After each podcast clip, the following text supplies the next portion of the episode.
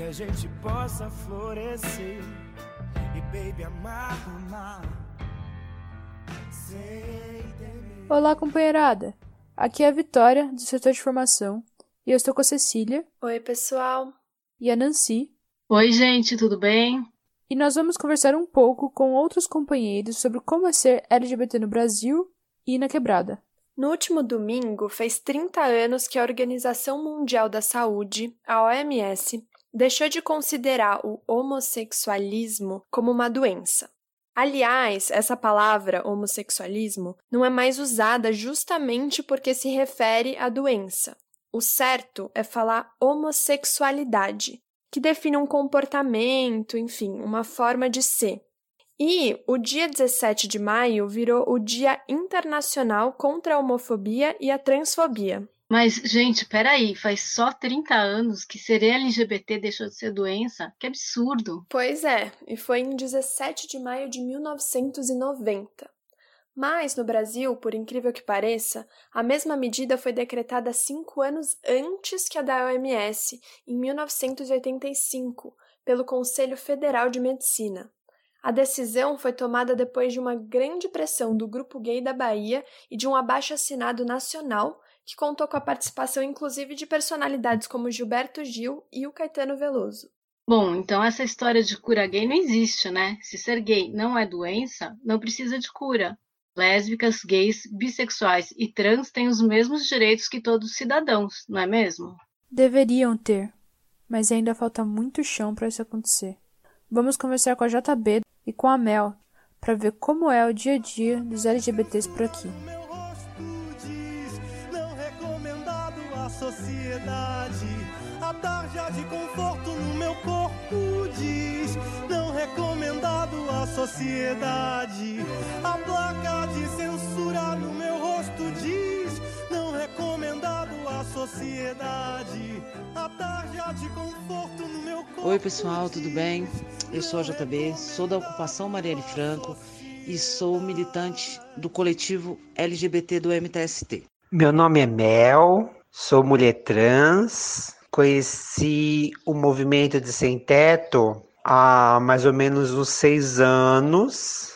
Estou trabalhando como servidora pública quando eu fui me assumir LGBT, foi um pouco difícil porque a minha mãe, ela nunca falou nada contra nem a favor, mas é, ela sempre foi muito da igreja, muito religiosa. Eu mesma me senti desconfortável em assumir assim. Então, o que eu fiz? Eu juntei as minhas coisas e, e fui morar em outra cidade. Aí, quando eu cheguei na outra cidade que eu fui morar, aí sim, eu me assumi, fui viver a minha vida e fui contando para ela que eu tinha assumido e até ela se acostumar com a ideia. Aí hoje, depois de, de bastante tempo, ela vem na minha casa, ela tem amizade com a minha esposa e agora as coisas estão mais fáceis, mas no começo foi um pouco difícil porque eu tive que sair encarar o mudão para poder viver a minha vida do jeito que eu queria, porque ela nunca reclamou, ela nunca falou nada, mas também eu, ela não tinha obrigação de aceitar. Então eu resolvi sair e viver a minha vida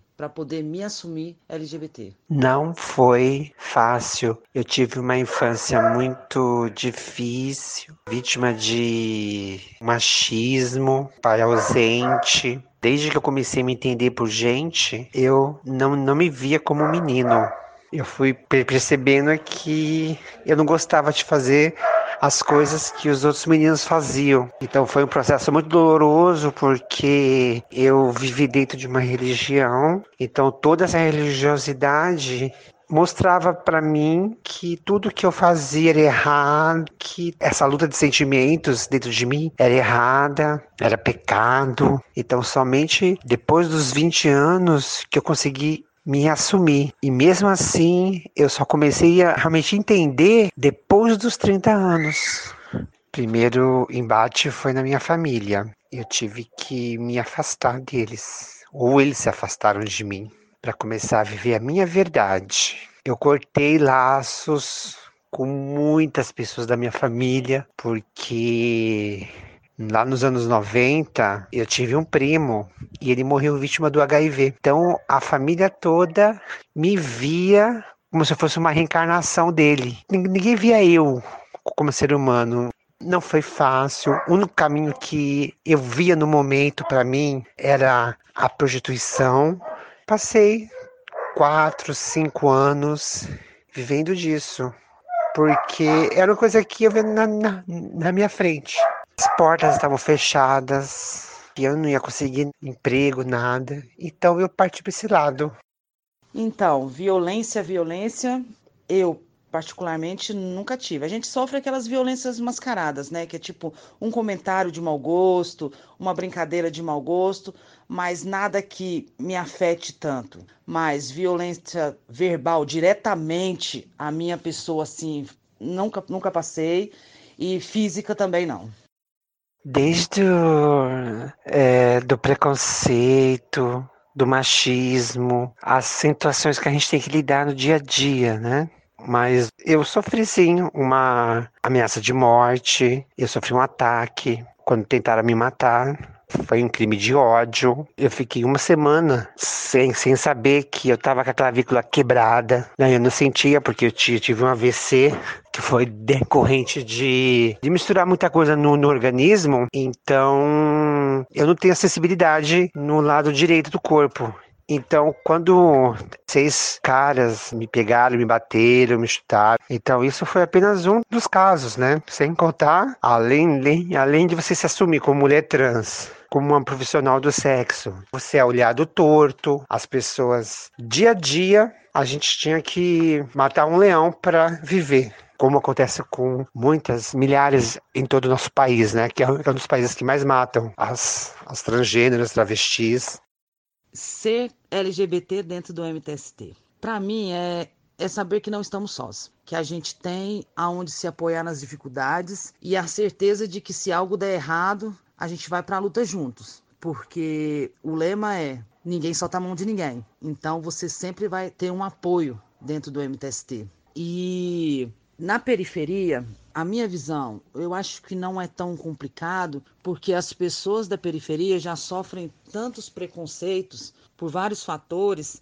que a questão LGBT não tem tanta força como tem em outras classes sociais. E temos sim várias, e dentro do, do MTST a gente tem o coletivo LGBT, né, que proporciona rodas de conversas, que mantém a nossa classe informada sobre tudo o que acontece. Muitas eh, que tem, a gente faz bastante atividade para estar tá conversando com as outras pessoas, não só com gays, lésbicos, a gente conversa com trans, então é bem amplo o nosso leque de atividades e tem bastante coisa para o público LGBT e que ajuda as pessoas a verem que a gente tem que lutar, que a gente tem as armas para lutar, a gente só tem que começar a lutar cada dia mais pelos nossos direitos então a gente tem, tem bastante apoio nisso aí.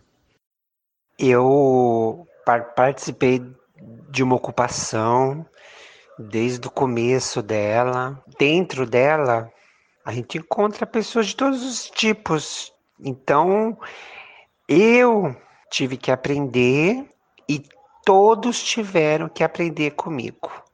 Isso eu escutei de, de uma pessoa dentro da, da ocupação, né? Que ele, o quanto que eles aprenderam com a minha presença, com comigo.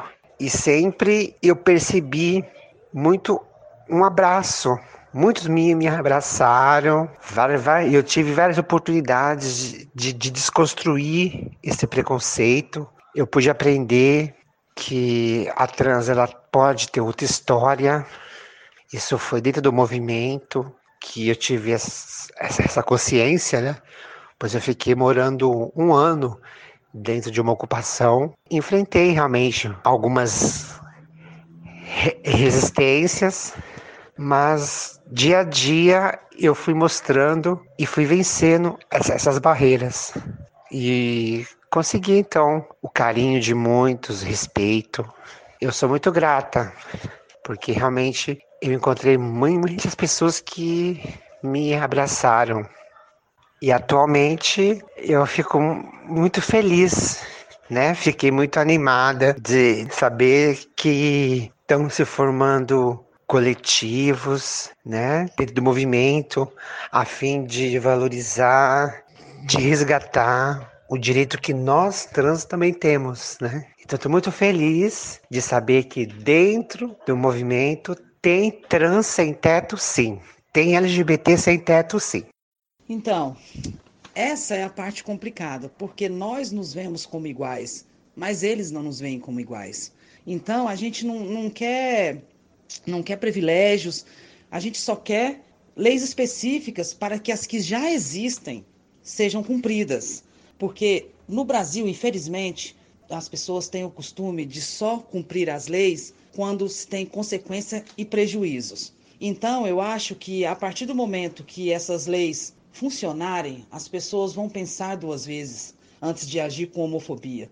Então não se trata de querer ter privilégios, se trata de ter direito à igualdade. Temos sim que lutar para combater a LGBTfobia, porque é uma coisa que mata, destrói o ser humano. Então as pessoas precisam entender precisam aprender a respeitar. Ninguém é obrigado a aceitar ninguém, mas respeitar é o dever de todo cidadão. Precisamos, sim, de leis específicas, porque o preconceito ele já está entranhado. A gente vê que em algumas partes do mundo é crime ser LGBT. Tem algumas pessoas que são puníveis até com a morte. Então, aqui no nosso país então, não é diferente. A gente vê o tanto de, de, de, de LGBT que é morta diariamente pelos crimes de ódio, o não aceitar o que é diferente. Então, nós temos sim que batalhar, temos que ter legislações específicas para exerção no, no, no, no, local de trabalho, porque a gente vê que não é aberto o mercado, é muito difícil, é muita luta, é muito preconceito. Então precisamos sim de batalhar, de lutar. Não é um privilégio, é um direito que nós temos de ser respeitada, de poder andar. Se a LGBT quiser entrar na política, as portas têm, têm, têm que estar abertas. Se ela quiser um emprego que seja garantida esse direito, se ela quiser recorrer, quiser a prostituição que também não seja discriminada por isso. Então, realmente, eu acho que não é um privilégio o que nós queremos. Nós queremos que seja assegurada o direito nós de, de sermos o que quisermos ser estranha, louca preta da favela. Quando ela tá passando, todos rindo da cara dela. Mas se liga, macho, presta muita atenção. Senta e observa a. Como ouvimos nos relatos de nossos companheiros, ainda temos muito que lutar para que os direitos dos LGBTs sejam respeitados no país. O principal é acabar com o preconceito que mata uma vítima de homofobia a cada 16 horas segundo o banco de dados do Disque 100, que já são subnotificados. Todos os avanços que a gente vê, inclusive na lei, foram fruto de muita luta de grupos e movimentos que conquistaram direitos que deveriam, na verdade, valer para todos. Foi assim em 2011, quando reconheceram a união afetiva, ou seja, o casamento entre pessoas do mesmo sexo. Foi assim em 2019, quando o STF criminalizou a homofobia e a transfobia. Mas, para que essas outras decisões virem direitos efetivos, é preciso que o Congresso crie leis específicas. E, para isso, é preciso que a gente, primeiro, vote em quem possa representar as nossas demandas e, além disso, né, mais do que isso, é importante continuar lutando e conquistando espaços para que cada vez mais as pessoas abandonem seus preconceitos e para que os LGBTs possam ter suas vidas valorizadas. Sem rótulo. Não aceito mais rótulo. Definitivamente não aceito mais rótulo. Vetíssima, dramática, masoquista, depressiva, evasiva, cretina, egoísta, passiva, relapsa, centrística, gardenal, autofasista, sem moral. Não aceito mais rótulo porque são flechas machistas que perfura a alma, extermina a estima, adoce o corpo, mata lentamente dias a dia.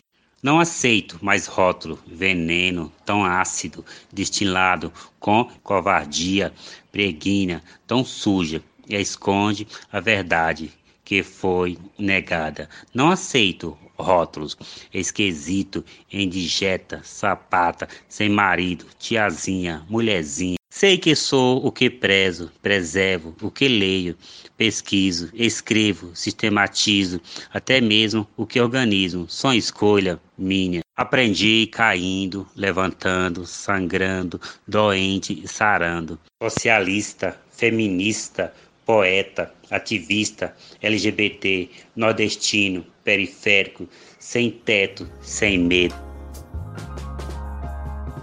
Pela manhã, quando você acorda, o teu sorriso tão ligeiro vem me despertar.